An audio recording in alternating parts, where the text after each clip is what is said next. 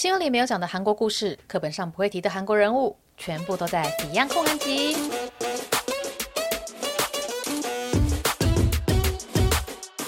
安妞大家，这是《Beyond 焢韩集》这个 Podcast 的第四十八集。这一集呢，我想要来讲一下十个我常住在韩国之后呢，才发现的台韩文化差异哦。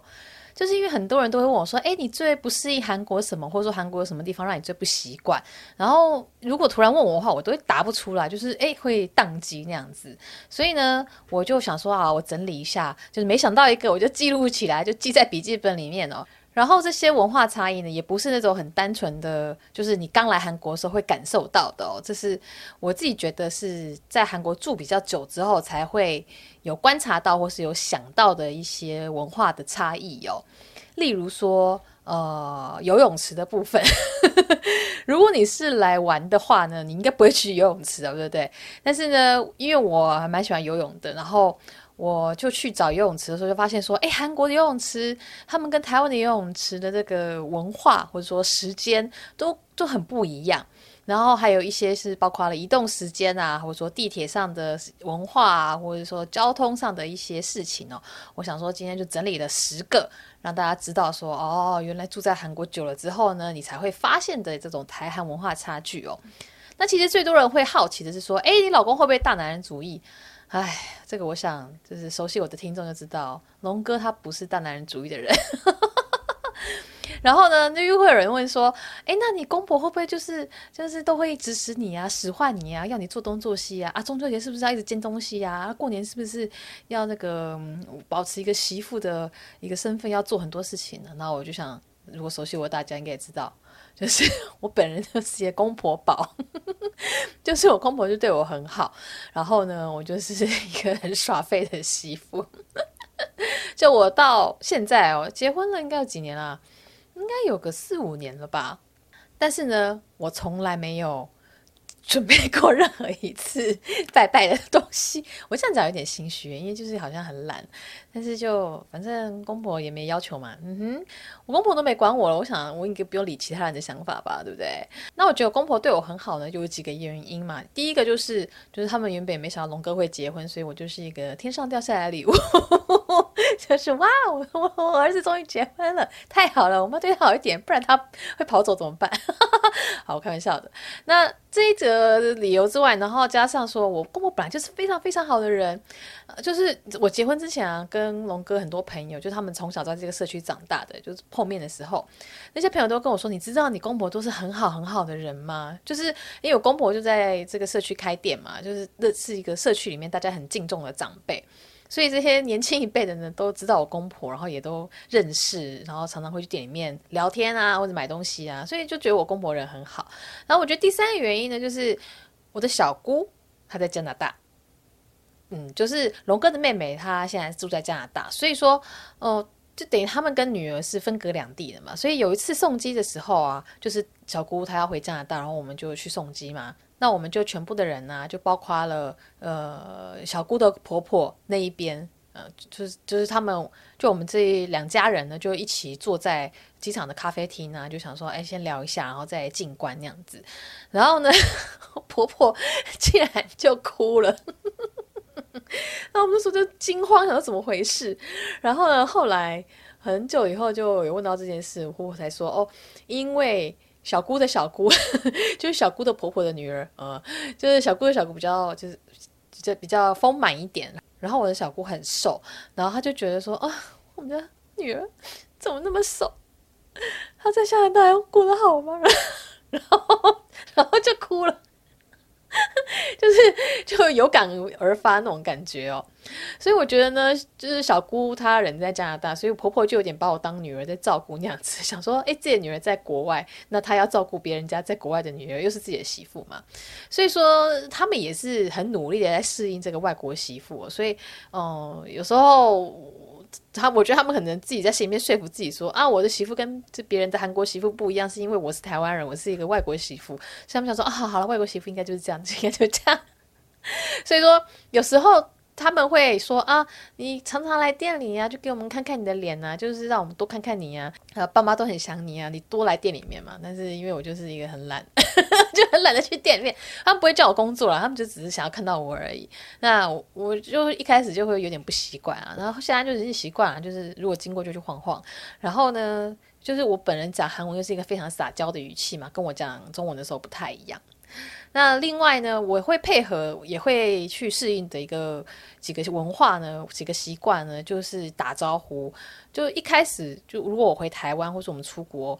出去跟回来，都要去店里面跟公婆打招呼。那我就很不习惯这件事情嘛，因为我们在台湾可能就说，诶，打个电话说，诶，爸爸我要上飞机了。但是龙哥他们家不是，他们是就是上飞机之前。对啊，去机场之前呢，就要去店里面，就是说，哎，我要去搭飞机喽。然后如果回韩国，隔天也要到店里面去说，哎，我回来了那样子。就是他们会希望是这样子的事情，就不是不是说靠电话就解决了，必须要当面碰到那样子。那我一开始会有点不习惯，因为我们家没有这个习惯嘛。那现在就已经习惯了。然后上一次去江陵，然后我还跟龙哥说，哎，我们不用先去店里面打声招呼吗？就我们只是去两天一夜的旅游而已。但是就我就想说，哎，好像要。要打一声招呼，就是就是已经我，我这部分我已经被韩国人影响了，然后就习惯了。然后另外一件事情呢，就是送礼物，就是到了中秋，然后还有过年的时候，就觉得说啊要送爸妈礼物，然后还有韩国一个父母节，我就觉得是要送礼物。另外就是像台湾的芒果的盛产期的时候，就是韩国这边有些人气社团也是买得到，然后我就会也说，哎，要不要买给亲戚？就是像这次我就买了大概五六箱吧，然后就送给龙哥不同的亲戚那样子，就觉得说，哎，就是每逢节日或是有什么好东西的时候，就是要送给亲戚朋友们那样子哦。那就有讲到了我这个中秋节呢送了公婆什么礼物，其实我就是借花献佛了。因为正光庄就送了我两盒那个人参的呃礼盒，然后是呃用韩国的丝巾，就是韩国那种很漂亮的布，然后包起来的，就非常韩国人的 style，然后那个布的质感也非常好。然后我就 就是拿来接花献佛送给我公婆，然后我公婆超级喜欢的耶，因为正官庄本来就是韩国人在讲到人参的时候，他们第一个会想到的品牌哦，可以说是整个国家就是 跳下来做品质保证。如果你去看它的历史的话，就知道说它从一八九九年就是朝鲜时代高宗还在位的时候，他们就设了一个叫做内藏院参参参政课，这个人参的参的参政课，就是专门在处理人参的一个。部门哦，就是在宫里面就有这样的部门，然后后来呢，一路就随着时代历史的这个演化呢，慢慢慢慢的，它就变成了叫做正官庄，就是韩国人参公社，就是治韩国的国家品质保证那样子。那正官庄的意思呢，其实就是说，哎，这是政府管辖的工厂里面制造包装的真正的有品质的产品的意思哦。那他们采用的都是六年根的新鲜人参，然后原料在使用的时候呢，也会经过上百道检验，才真的把它萃取而成哦。那他们就有很多不同的产品嘛，然后也会有不同的组合。那我收到的呢，就是那种小条的高丽参精 Everytime Plus，然后呢是一个礼盒，然后里面有三十小包那样子。然后它放在包包里面完全不占空间，它就是你可以随身放在小包包里面，就是如果你是买小废包，也是放得进去啊，非常方便。因为以前我在电台有时候长时间的工作嘛，最夸张的就是早上八点去，然后到晚上。九点都还在录音，就是你知道这个有时候行程一挤起来，就是会要很长时间的在那边工作。然后有时候有些贴心的主持人呢，他就会知道说我们已经快要累死了，然后就会给我们一人一包，然后就是有一种呃帮你加油打气的那种感觉。那这种一人一包呢，其实他可能是从他家里拿来的，又或者说他从韩国便利商店里面买的，因为韩国便利商店哦就有直接卖这种单包装的。所以我觉得这根本就是一个一个快充的概念，就精力快充的概念那样子。然后正官庄还有另外一盒呢，也是这种韩国的丝巾包装的，是高丽参凉参萃取液。它是除了高丽参萃取之外，它还有添加灵芝子，所以它是。顶级的保健礼品哦，呃，我觉得它的味道会比较淡一点点，但是也会比较清爽，因为那个单条的小条的那个 Everytime Plus 呢，会比较浓郁一点点，所以是 one shot 的那种感觉哦。但是量身萃取液的这种比较大包的呢，就是慢慢喝，然后可以，你如果喜欢人参的话，你就会觉得说，呃，很舒服，很好喝。那我又问龙哥说，哎，你觉得正光庄是一个什么样的品牌？他就说。正官庄这个呢，就是韩国人常常拿来送礼，也常常收到的礼物哦。就是他送礼的时候，你就觉得很有面子；那你收礼的时候，你就觉得说，哎。好像很棒诶，就是它是有点价位的东西，但是如果你真的去看的话，它的价位没有到非常的昂贵，所以说是收礼还有送礼的人都比较没负担，然后又会觉得很有面子的礼物。当然，它不是那种几百块的礼盒，它就是上千的礼盒，所以它会有一定的分量感，然后也会是一种庄重感嘛。特别是他们这次中秋节出的这个韩式丝布包装，我觉得很不错，是它真的很好看，然后它的布。嗯，是有厚度的，所以你之后也可以拿来使用。好，那这个感谢金主的时间结束，因为我朋友真的很开心，所以我还蛮感谢他们，就是提供这个机会让我可以借花献佛的哦。那现在就进入我们的正式主题，就是十个常住在韩国之后你就会发现的文化差异哟。第一个呢，要讲的是共享脚踏车。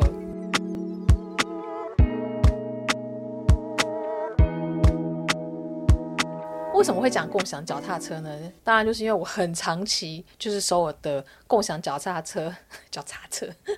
他们叫做搭灯椅，搭灯椅就是有点那种铃铃铃铃铃的意思哦。然后这个共享脚踏车呢，我去查了资料，其实他们的开始的年份哦，是大约在二零一四年的时候开始，就是正式试营运是二零一四年，到二零一五年才正式的完全的，就是开始放行让大家使用哦。那会做这个呢？其实是在二零零九年的时候，之前的那个市长吴世勋，他去看了加拿大的一个叫做 Bixi 的脚踏车之后，就觉得诶很不错，想要引进首尔那样子。但是后来他因为一些原因，他就辞职了。然后下一任市长呢，就想说，诶要继续的做这件事情。那总之。他们后来呢，就有参考了，就是法国巴黎的，也是一个共享脚踏车，叫做 Velib，然后就从二零一四年开始在 run 这个呃共享脚踏车的系统哦。那我会想要讲共享脚踏车这个主题呢，就是因为我之前在脸书上看到朋友说，他今天要骑这个 U bike 回家的时候呢，然后就一直找不到停车位，所以在外面晃了，就是绕了不同的停车柱，就绕了三十分钟，然后终于找到停车位置，然后停好车，然后才走回家，就反正就花了很多的时间。然后我那个时候呢，就有点不太能够理解，因为因为我跟大家老实说，我没有骑过 U bike。因为 U Bike 好像是二零零九年投入第一批的，然后才慢慢慢慢发展的。但是因为我从一零年就去越南工作嘛，所以我就是不太熟这个 U Bike，然后我也没没有骑过。那我听到朋友这样讲说，诶，他为了找停车住，然后花很多时间的时候，我就有点不太能理解。因为在首尔不会有这个状况啊，首尔的那个搭灯椅以前的话是，就算停车柱没有了。但是每一台脚踏车上面它会有一个扣环，你可以把那个扣环去连其他的车子，然后呢，就等于是还车的意思。就是我我要停车的时候，就算没有柱子，那我就去拿那个别的车的一个扣环，然后去锁在我的终端机上面，那它就会自动锁起来了。然后它自动锁起来之后呢，终端机就会显示说，哎，还车成功。那到时候要用车的时候怎么办呢？就一样跟借车一样啊，哦，就是输入你这些当时就是交通卡和密码，然后呢就一样可以把这个东西解锁，然后就可以把车骑走。所以说每个脚踏车上面都有一个扣环，那个是可以 for 其他脚踏车来锁车的。那只要有车就可以锁车，就算没有车主。然后我那时候就不太懂，说，诶，那你们车主没有车主的话，要一直。跑去别的地方找空空车的车主，空车的车主，反正就是空的车主，不是很麻烦吗？就好像好像大家都习惯这件事，我不知道现在有没有改变。因为我刚刚看了一下 Wiki，好像之后会出现一些什么无桩模式并行的混合营运营营运系统，但目前所有 U-Bike 二点零系统仅使用车主模式经营，所以就好像好像还是要有车主吧。欢迎听众跟我说，因为我不太清楚台湾的状况。然后以前韩国时候就是，呃，你用别的脚踏车的扣环就可以锁车嘛。那后来呢，慢慢慢慢又在改了，就现在就变成是蓝牙的，就是呃，它有一个锁在车上面，然后你用搭了你就那个脚踏车的 app 打开之后，然后去扫那个锁上面的一个 QR code，然后呢，它就会。跟手机连接，他就去辨识说，哦，是这个使用者他要来借这台车，然后连接成功之后，然后系统也都通过之后呢，这个锁就会自动打开了。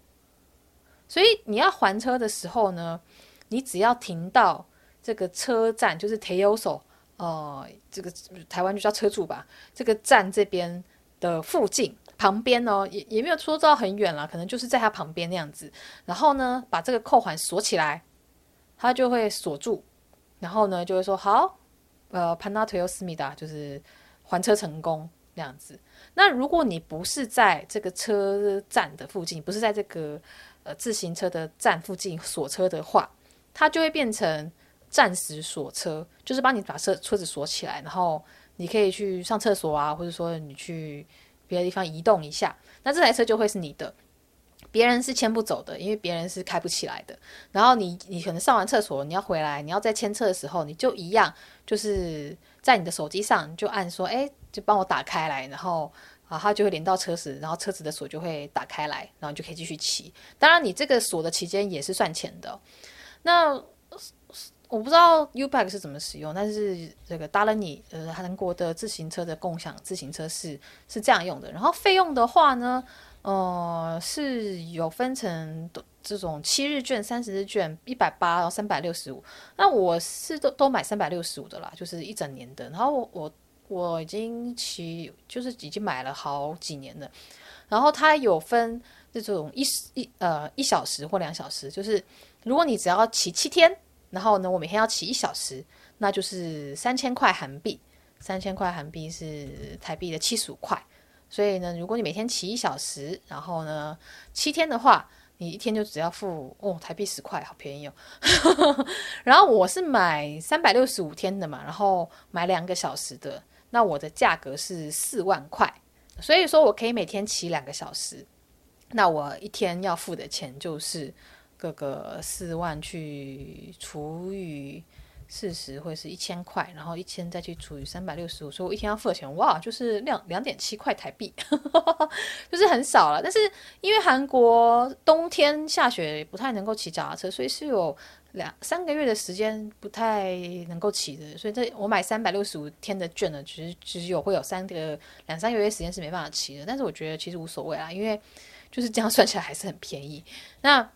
我会特别想要讲到共享单车这种还车的方式呢，呃，就是因为它跟垃圾车的这种制度呢，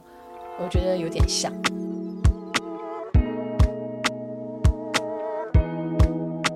那我刚刚讲共享单车跟垃圾车有点像嘛？这个原因是大家知道共享单车就共享脚踏车它是怎么样移动的吗？就是如果你这个站很满，然后这个站完全没有车，那怎么办？就是例如说地铁跟这捷运站跟呃一个科技园区好了，大家都从地铁站出来以后，想要从这个捷运站出口租脚踏车，然后呢到公司就想要骑这段路。那如果上下班时间的话，就会有个地方就是很多车，然后很有个地方就没有车嘛。那这种站跟站之间车子的移动呢，其实就是靠人力、靠工作人员去移车的。台湾是这样，韩国是这样，我觉得各国都是一样啦。就是有一阵子不是中国也是很红这种共享脚踏车嘛，他们一样也是靠人力去移动的。但是呢，你就想想看，台湾等于这个人力上，我觉得是比较不吃重的，相较于韩国来说，因为韩国这边是。我的停车，我只要停到站附近，我就可以停爆嘛，我就可以 停到爆出来，就是挤满这个人行道都有可能啊。因为有些比较大的站，就真的是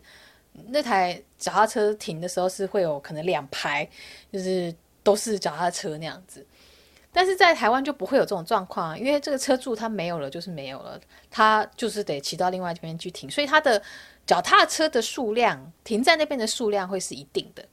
但是韩国的话不一定，韩国如果你有八个车主，可是你的车子一直来一直来，它有蓝牙锁车，它就是可以还车借车那样，所以它可能放了八个车主，但是它其实可以停，呃，几几十台都可以无限制。那这样子的话，就会造成说，哎，市容好像看起来比较乱一点点。但是呢，对使用者来说就很方便啊，我不需要去找车主啊，我只要有站我就可以停啊，对不对？但是台湾的是。我一定要找车主才能停，所以为什么会跟垃圾车有点像？就是韩国是垃圾落地制的，就是韩国人不用追垃圾车，就台湾人就要追垃圾车，然后听到那个给爱丽丝，然后就要提着垃圾 跑出去嘛，对不对？但是呢，韩国是不用的，韩国是呃，你就丢在呃，例如说我们住公寓的话，是有公寓共用的这种大型的垃圾纸车，然后就反正会有管理员去收，然后去处理。但是韩国呢，如果不是这种大型公寓，是像我以前住四楼的那种小公寓，或是说住在山腰上的那个小房子里面呢，就是呃，一个礼拜有三天晚上，在八点之后呢，你把垃圾放出来，放在你家门口，然后。这个垃圾车，垃圾车就是清洁队队员呢，就会去收。垃圾是这样子，回收是这样子，厨余也是这样子，全部都是放在你家门口，然后呢，让垃圾清洁队员去沿户逐户的把它收到垃圾车上面去的。所以有时候，如果你在晚上可能八九点的时候经过一些街道，你会觉得哇，就是垃圾怎么那么多？就是因为晚上八点之后就可以丢这个垃圾。有些地方是六点嘛，我不太确定。总之我查到的地方是就是六呃八点之后，对，然后就不用担心说，哎，你上下班的时间是不是没有办法追垃圾车？那垃圾是不是没有办法到？因为你只要在八晚上八点之后，我记得在晚上八点，我们家这边啦，就是晚上八点到十一点之间都可以丢，因为这个店垃圾清洁队队员好像是十一点左右就开始收，所以说。嗯，有一些人会更早，可能四五点、五六点就把垃圾放出来，其实也没人管了。然后呢，就就就是直接丢门口就好，不需要去追，不需要等。所以呢，我就觉得说，哦，这不是跟共享脚踏车有点类似的地方吗？就是对于民众，对于就是国民来说是比较方便的，但是对于市容来说是有一点丑的。然后对于人力来说呢，会多费一点心，要多一些人去移动这些车，或者说去收这些垃圾。对，所以这两件事情，我觉得它的本质上呢，有逻辑呢，有一些类似的地方哦。所以这这这两个差异，就是共享脚踏车还有垃圾车的这种台韩的差异呢，就真的是你要在韩国住过一阵子，然后你看像我一样，就是很在骑脚踏车，你就会发现说，哎，哦，有这样不一样的地方哎。然后第三个呢是公车。就很多人一开始来韩国的时候会觉得，哎，公车到底要不要招手啊？就觉得好像很怕错过他。他又想说，哎，怎么都没人在招手？这件事情呢，我也觉得很妙。因为其实照理来说，公车司机他每一站都要停。但你也知道韩国人性子很急嘛，所以有时候他看到这边没有人，或是好像这个人没有要搭，那他就会直接走了。所以呢，跟公车这个司机的心电感应 要学起来，就是你要眼神看着他，我就是要搭你的车，停下来。我要搭，那如果你们要搭的时候，就不要看他，避开他，闪开他的眼神，不要让他误会。但老实跟大家说，如果我真的要搭，然后我又很怕他没看到的话，我还是会招手啦。就是不用担心说，哎，怎么别人都不招手，只有我招手，是不是很糗？哎，管他的，你搭上车比较重要嘛，对不对？然后我看过一个北北，他就是要搭，然后呢又怕人家没看到到他，就怕司机没看到他，然后他的手就有点就是。就在下面挥了一下，哦哦，OK，好好，就是他要搭车的意思，他就没有往上大挥一拳那样，他就在下面就是稍稍的挥了一下，好，大家也可以就是 学习这个北北。但我自己是不管了，我真的要搭，然后我又觉得他好像没看到我后，就是会静静的跟他挥手。然后呢，也顺便提醒大家一下，就是如果是在韩国生活的话，你们看到红色的那个巴士，就是它是属于广域巴士。那虽然说你看地图 App，它会跟你说，哎，这个也可以搭，就是也会到你所去的地方。但是呢，它比一般巴士，就是比绿色跟蓝色那种巴士还要贵哦，还要贵哦。一般巴士呢是一千两百块韩币，就是台币三十块。但是广域巴士是两千三百块，所以你搭同样的距离，你去同样的地方，但是你如果搭到广域巴士，广域巴士就是就是让你去比较远的地方了，例如到京畿道之类的，所以呢，它本来起跳价就是比较贵。那如果你你原本就是想要搭短距离，但是你不小心搭到就是走长城的这种广域巴士的话，这个这个车费可能就瞬间就几乎是 double，所以要注意这点，因为我以前就曾经搭错过，嗯。好，那下一点呢，就是第四点，就是游泳池的部分。那因为游泳池，我就很喜欢游泳嘛。然后我在台湾，我如果回台湾的话呢，就会去交大、交大或是清大游泳。然后我觉得交大跟清大游泳都是超级方便的，就他们就会有固定的时段，例如几点到几点，几点到几点是可以游的。然后甚至那个时间都很长，例如说，呃，下午一点到晚上九点，就是自由的游泳时间啊，然后中间可能会有一些他们要上课，或是说校队要训练，那就是两三个小时。我甚至说他们只是拿走一个水道那样子，那其他的水道就还是让可以让其他人自由的来游泳。但是韩国的游泳池常常都在上课，就他们很多课程，然后或者说报来报名参加运动啊，或者说学什么呃潜水的人，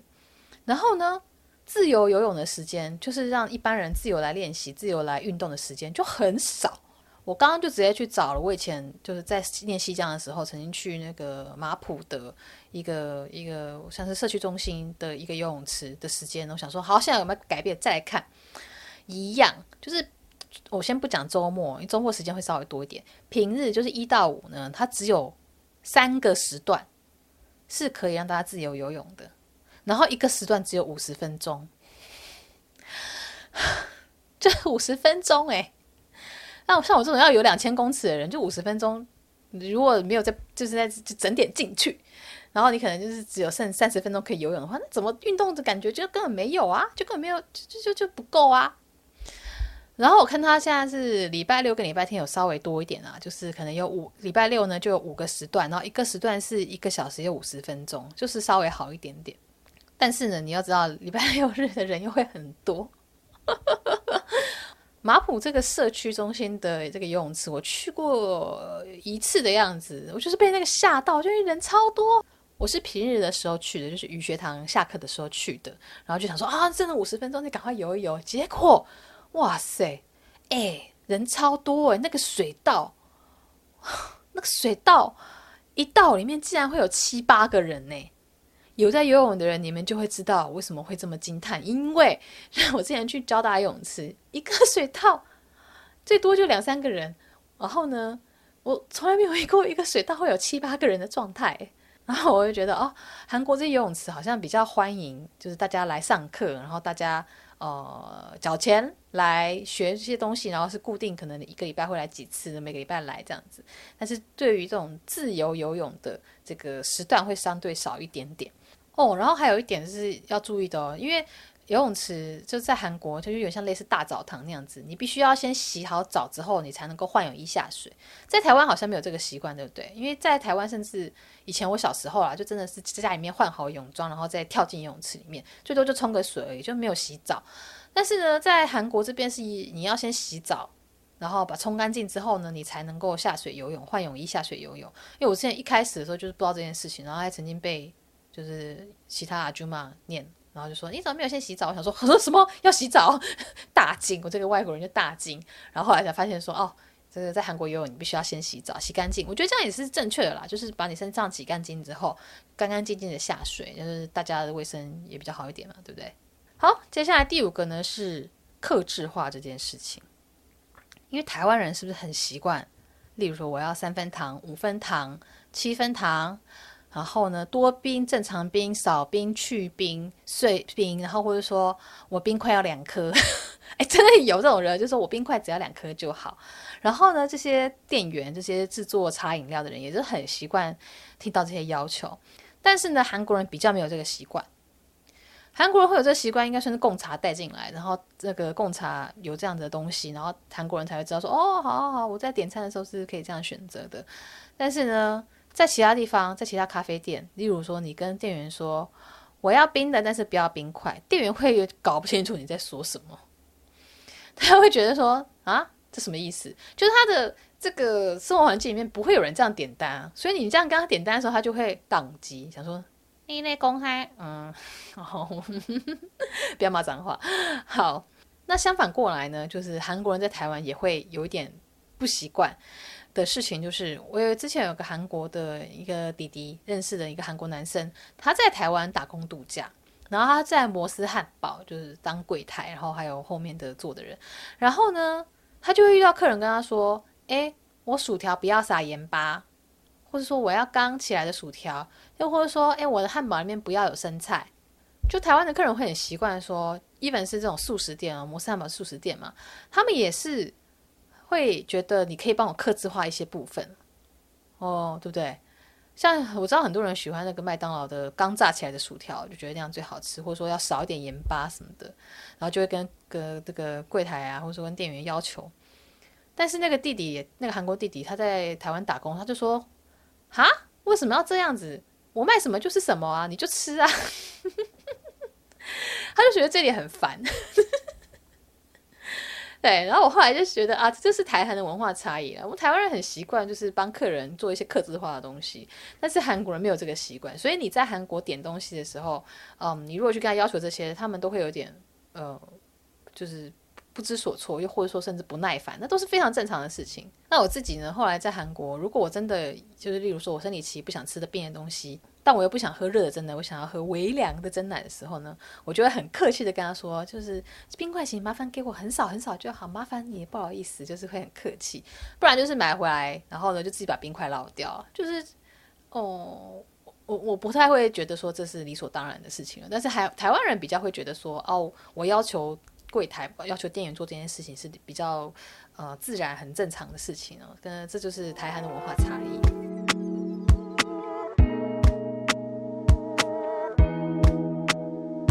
再来就是第六个，嗯，我觉得跟第七个会有点像。第六个就是韩国的宅配是直接丢在门口的，就是没有在签收。啊、你的商品或者说你买的东西，有一些东西也是会签收了，那就是像呃这个身份证，像那外国人登录证，又或是说像信用卡之类的，就可能会需要本人签收。但是买宅配啊，或是买什么外送，就是食物外送呢，都是直接丢门口，就不会要跟你面对面，你不需要碰到这些宅配的员，或不需要遇到这些外送师，他们就是直接把东西丢在门口。然后呢，你如果刚好人在外面，那你就是回来的时候再把东西放进来。那你会想说，哎，那这样的话，你的这个邻居不会把你东西偷走吗？还真的很少，有是有，就是我不是我遇到，是我朋友遇到。那我已经很习惯就是这样子的服务，就是东西会直接丢在门口。那像我前几天上个礼拜吧，去江陵的时候啊，刚好是礼拜六早上出发嘛。那我有个包裹礼拜六下午到，那我就有点担心说，哎，怎么办？就是那个包裹会放 会在外面孤零零的待一整天呢。然后龙哥说不用担心啊，什么什么的。然后隔天我们礼拜天晚上回来，就是大概九点十点到的时候，哎，真的，我那件 T 恤就我买的衣服，它就真的是一一包一袋东西就直接放在我们家门口前面的地板上。那我前阵子听到的例子就是我的一个朋友，他的水蜜桃被偷走了。就是这阵子是水蜜桃的产季嘛，然后他的朋友呢寄了一箱水蜜桃给他，结果呢这个水蜜桃就被邻居偷走了。那怎么知道是邻居偷走的呢？就因为这个超傻眼，他后来还在这个回收区，就是纸箱也是要回收嘛，他在回收区看到那个盒子。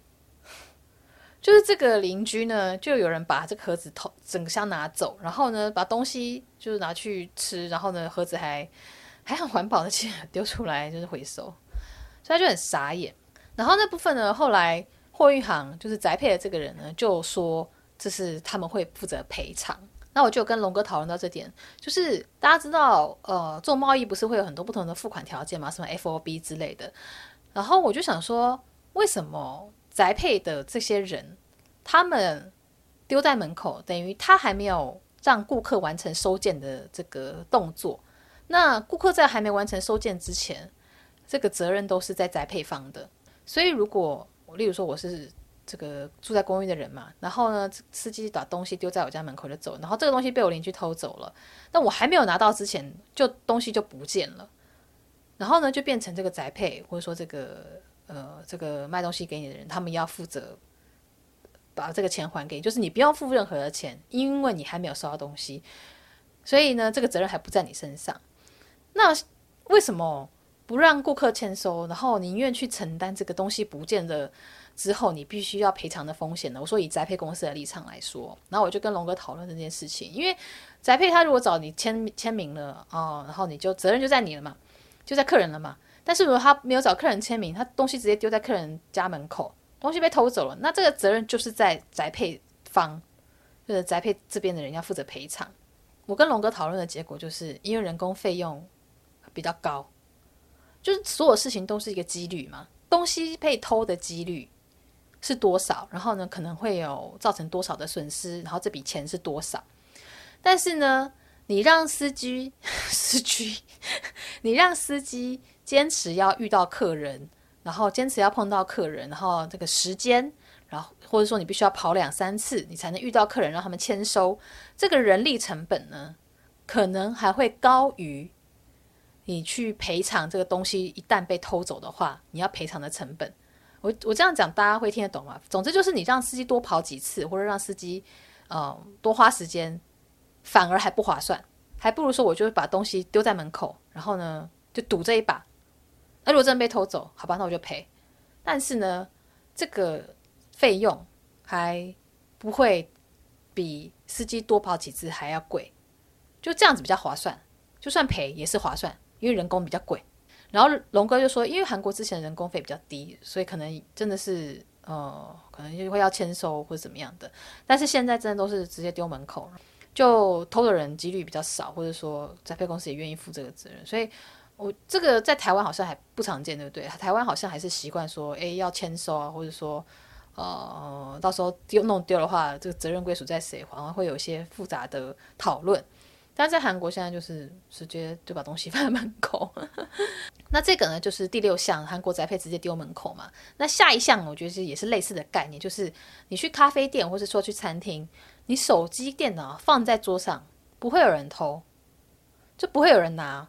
甚至有些人会直接 用包包来占位置，就是有些地方你要先占位置再点餐嘛。那有些店呢，这些客人他就直接丢一只手机在桌上，就说：“哎，这是我的位置，我等一下会来坐这边。”那其他人就先不要坐那样子，然后他直接丢在那边当占位置了。但是就是一只手机哦，就是可能就是一只 iPhone 哦，很贵的哦。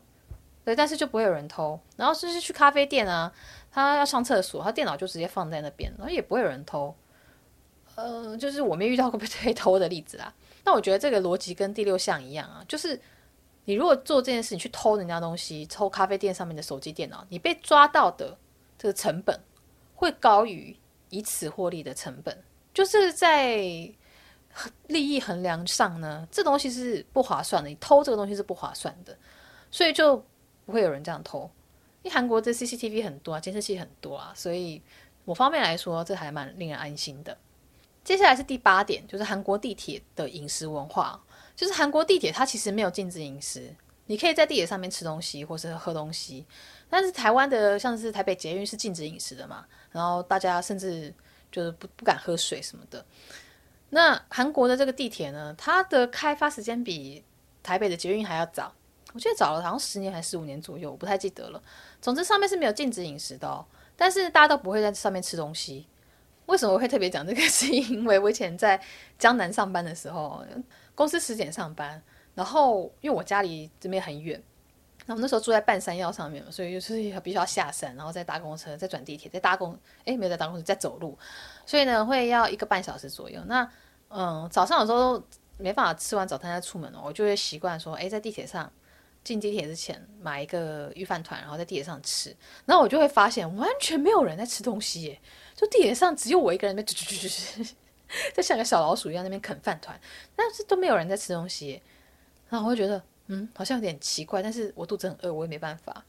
对，所以我就觉得哎，还蛮妙的，就是他们没有禁止，但是没有人会吃。然后韩国人我发现他们也不太习惯边走边吃这件事情，就是咖啡是个例外，就是最多就拿杯咖啡，然后走一走，可能喝个一口那样子，但是呃，其他的东西。就不太会边走边吃，所以你去看韩国的这种路边摊啊，不是有那种鱼板嘛，然后热腾腾的汤啊，然后有些炒年糕啊或炸物啊，然后韩国人就站在那边吃完就走，就韩国人不会买了以后边走边吃，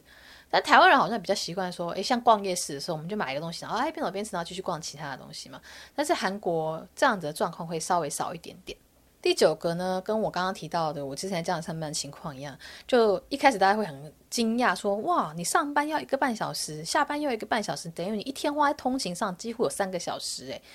对，我一开始也以为我会不习惯，但后来就真的习惯了。那因为首尔实在是太长了，而太 太大了，就是从西到东，就是可能花个一个多小时都是非常有可能的事情哦。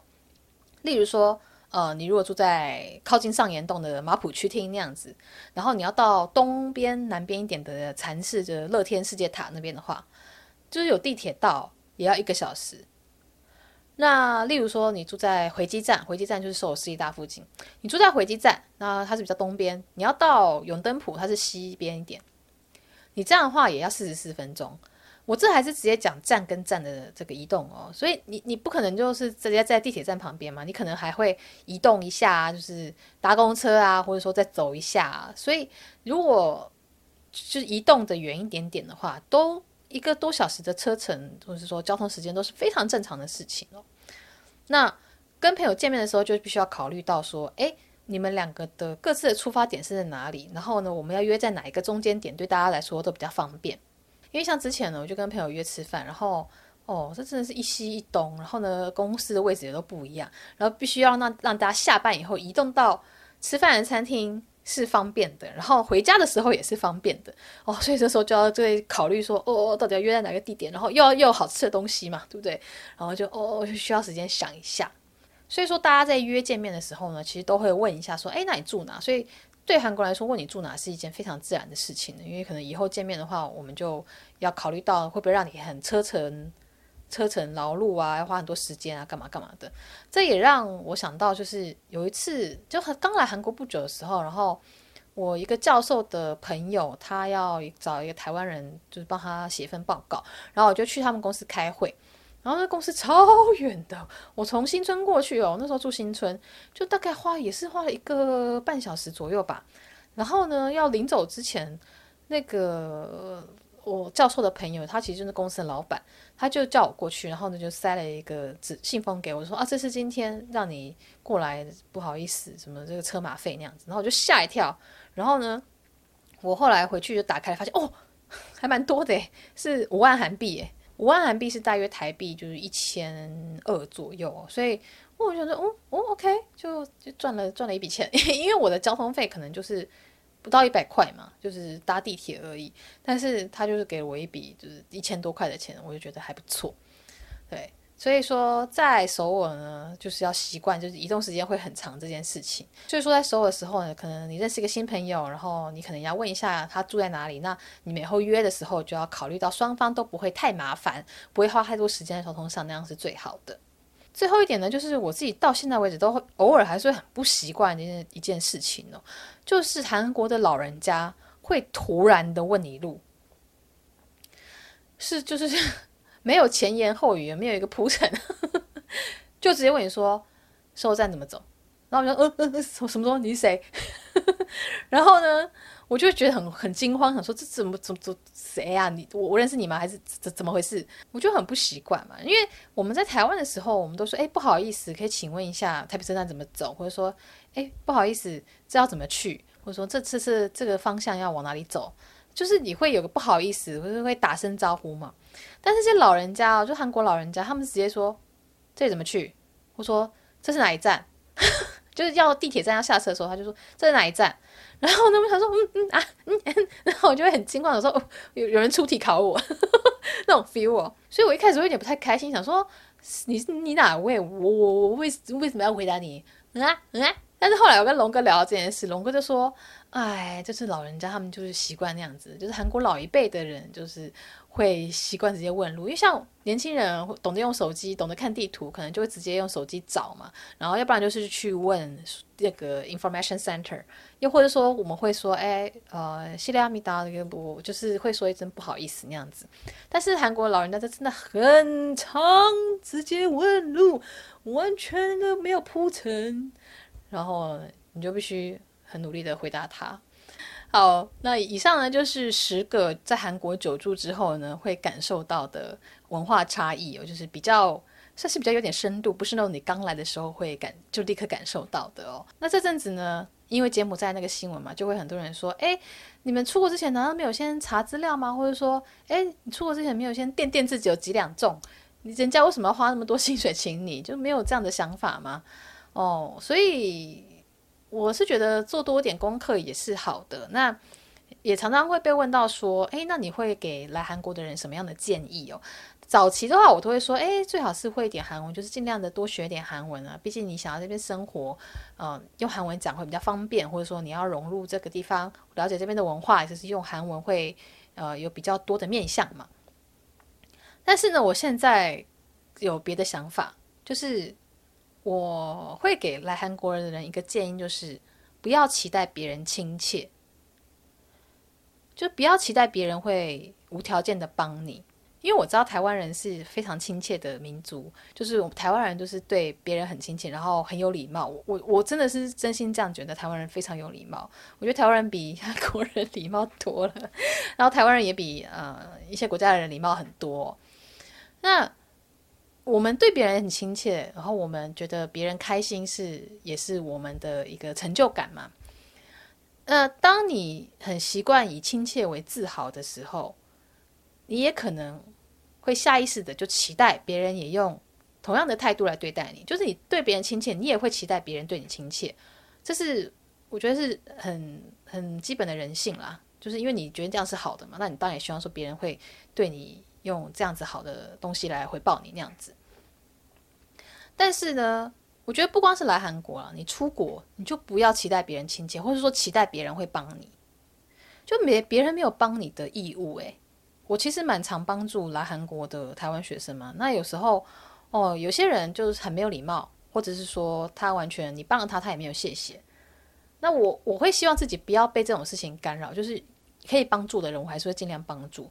但是我后来发现这样太损耗我的能量了。就是我觉得帮助别人不应该有所期待，但是呢，我没有办法控制自己。我就是希望说我帮了别人以后，别人会说谢谢。但是这个人不说谢谢的话，那那我就觉得说，嗯，我就会觉得有点失落。这是我自己的 issue，所以呢，我为了保护自己，我就觉得我不能够再无条件的帮助别人了。我必须要帮助我觉得有价值帮助的人，或者说我觉得